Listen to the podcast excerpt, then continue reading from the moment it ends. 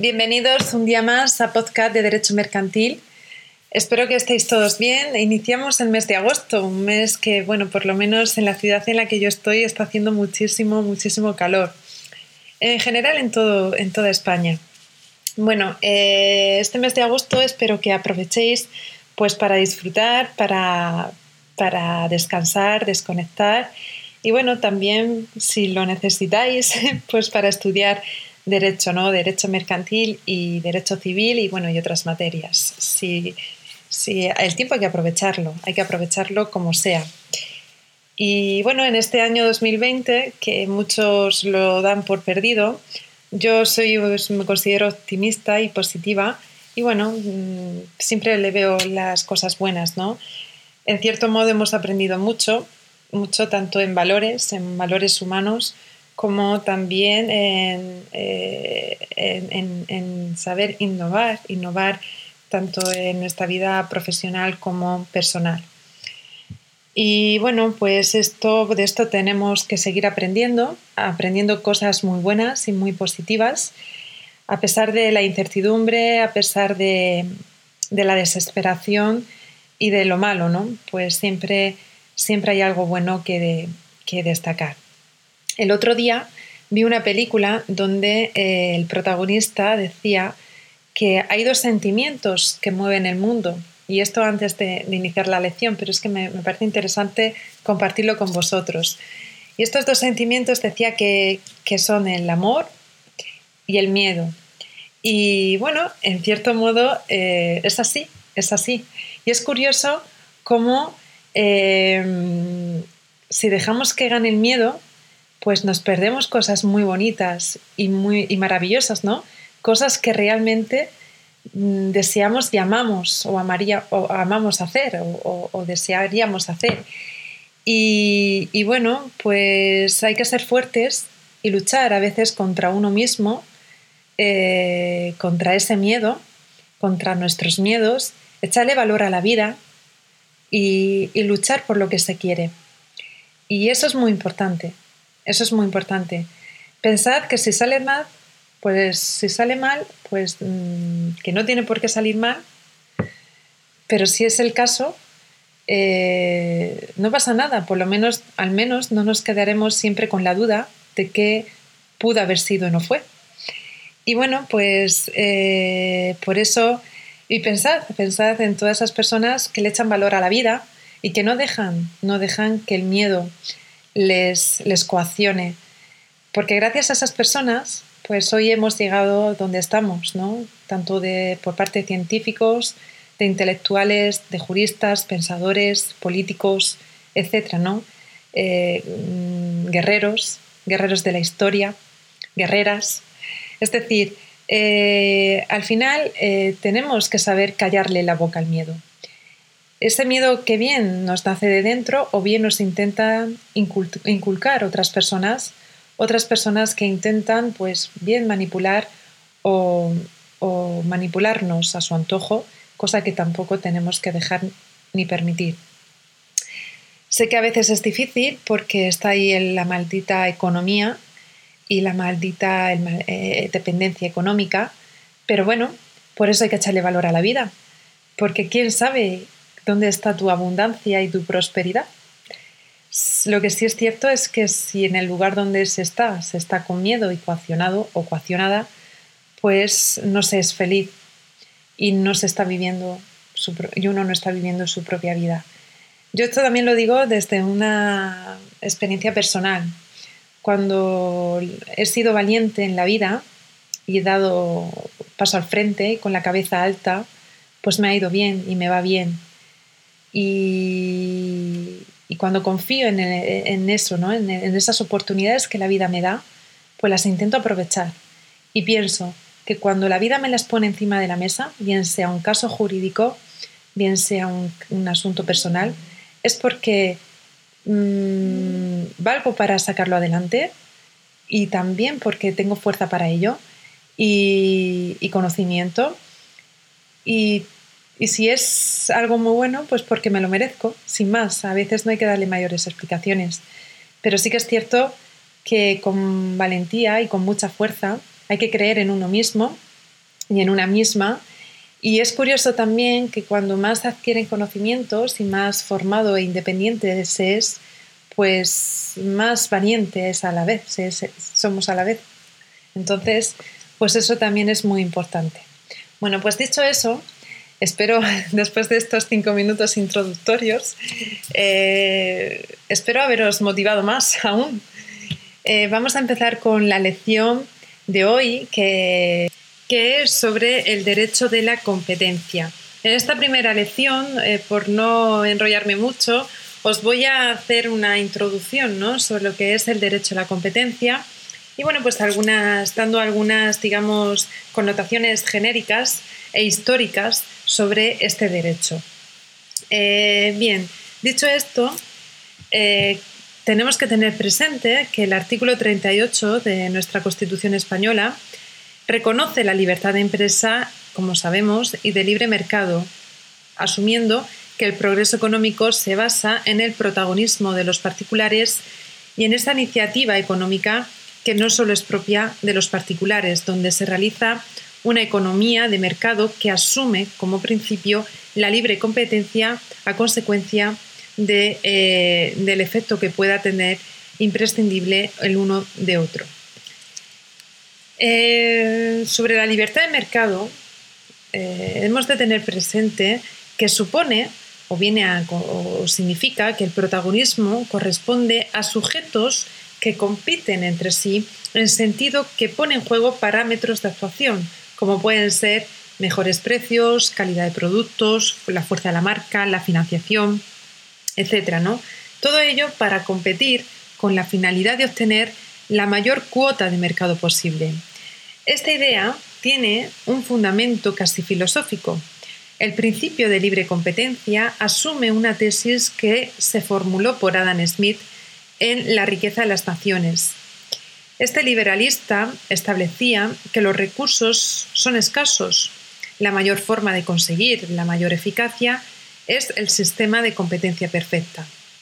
En cierto modo, este modelo era ideal porque eh, defendía un mercado con gran número de oferentes, demandantes, donde la entrada y salida de este mercado era libre y el interés egoísta del individuo hacía o tenía así, con ese interés, los mejores precios y mediante una mano invisible se conseguía una perfección. La tesis de Adam Smith eh, nunca se, pudo llevar a cabo en la realidad, en la práctica, porque lo cierto es que mm, no hay mercados que correspondan a su modelo teórico, principalmente debido a que hablar de un mercado unitario es ilusorio, puesto que existen múltiples mercados, según sea el tipo de servicio, de destinatario, de oferentes, e igualmente porque existen barreras de entrada a cualquier mercado, como pueden ser las fiscales, administrativas, tecnológicas, etc. ¿no? Aun sabiendo que nuestros mercados no asumen la competencia perfecta, el competitivo es más adecuado y hoy en día hay una competencia perfecta por cuestiones que, mm, digamos, derivan mucho del modelo teórico. Aún así, se prefiere porque este o ese sistema es el que promueve el mercado y la economía. El modelo imperfecto es el que se plantea en España y en casi todo el mundo. Es imperfecto no en términos peyorativos, sino en una comparación con el modelo ideal, ¿no? con ese modelo ideal de competencia perfecta que defendía Adam Smith. Eh, el modelo actual de competencia imperfecta tiene, imperfecciones respecto a, ese modelo porque existen derechos de exclusiva a utilizar ciertos recursos como los derechos de patente o de propiedad industrial. Hoy en día, si no hay marca, pues no podemos identificar y diferenciar los productos preferidos por los consumidores. Igualmente se ha de utilizar un signo distintivo para diferenciarse, ¿no? Y eso son cosas que ha de tener en cuenta el empresario a la hora de poner, de poner su producto en el mercado. Los sistemas competitivos actuales mantienen la idea de base de que la competencia es buena, pero esos modelos de competencia, eh, en esos modelos de competencia tenemos matices, ¿no? puesto que coexisten además de forma complementada y el Estado vigila el proceso de competencia para regular ciertas cuestiones. La competencia a su vez tiene, como todos sabemos, un aspecto autodestructor. Si lo que se pide es eficiencia y lo que se solicita es que sea un operador mejor que los demás para obtener la mayor cuota posible, el competidor más eficiente saldrá adelante y sus competidores pues más débiles siempre se quedarán atrás. Por eso eh, esa competencia puede tender al monopolio y esto es una prueba de que no se puede abusar de esa posición. Es muy incómoda para los competidores, eh, digamos, porque viene a suponer una presión constante.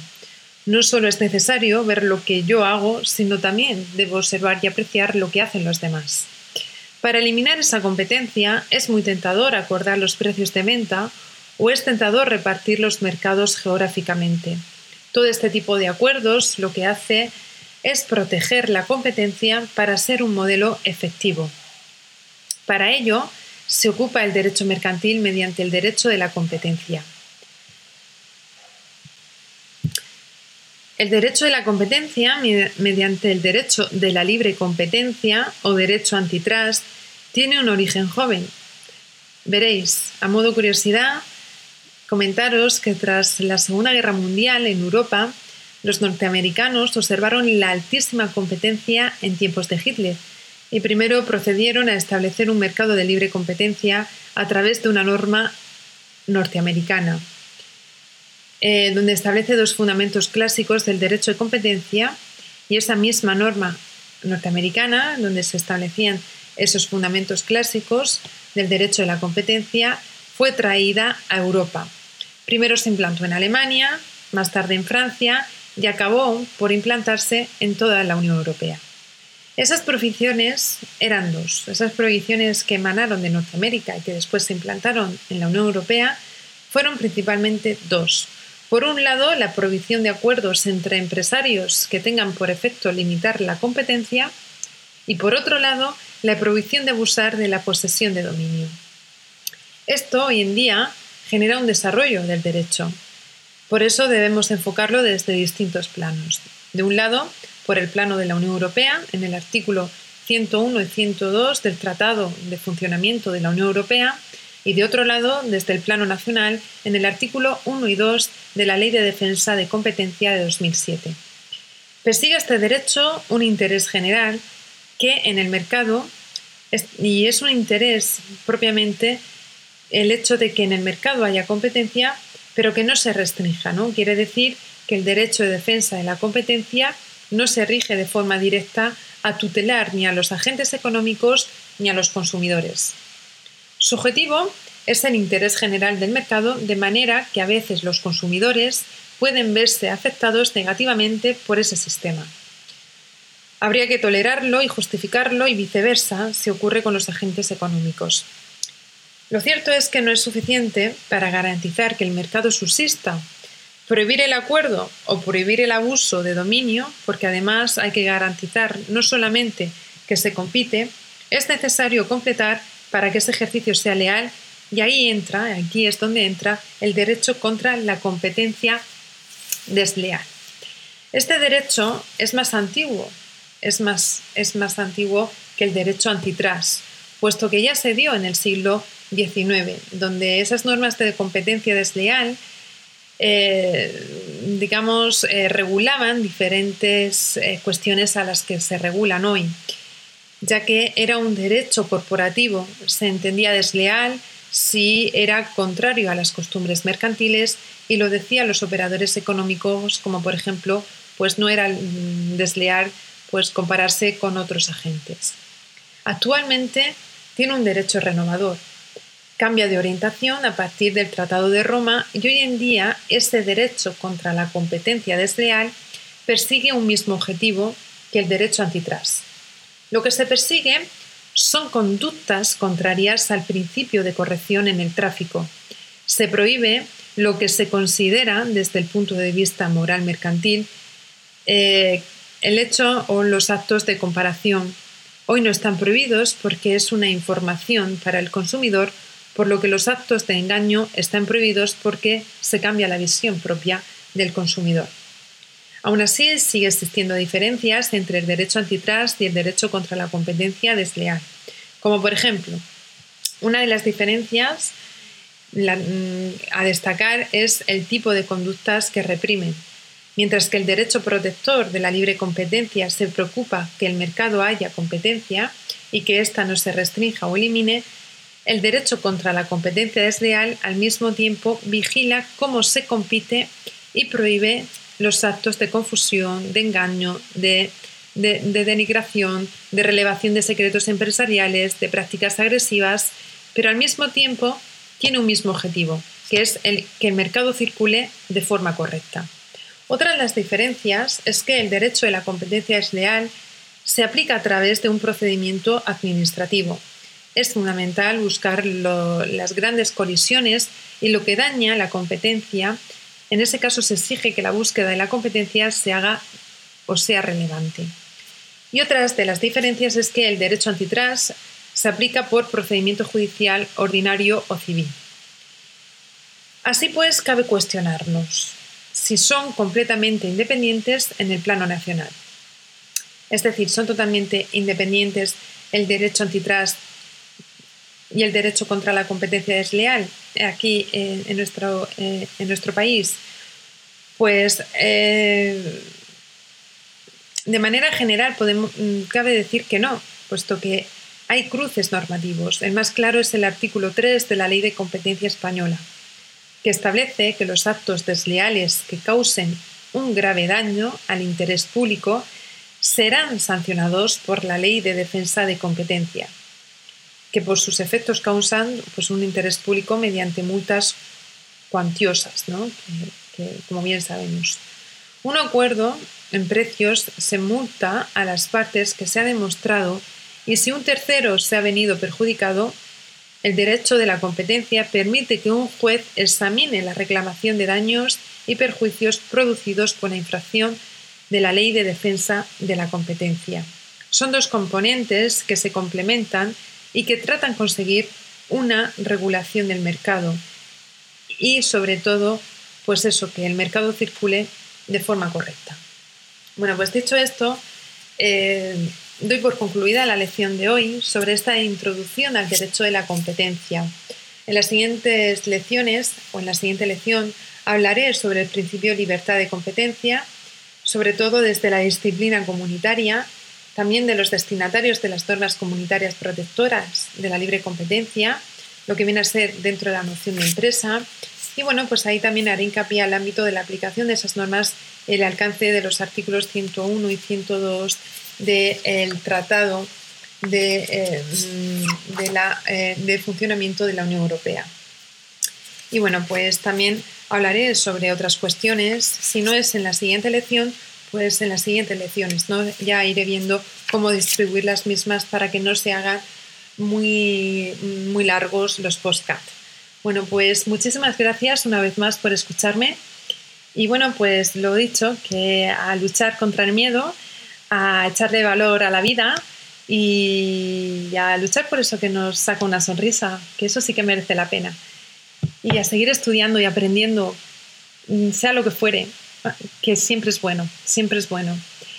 El saber no ocupa lugar. Un fuerte abrazo y muchas gracias de nuevo. Nos escuchamos pronto.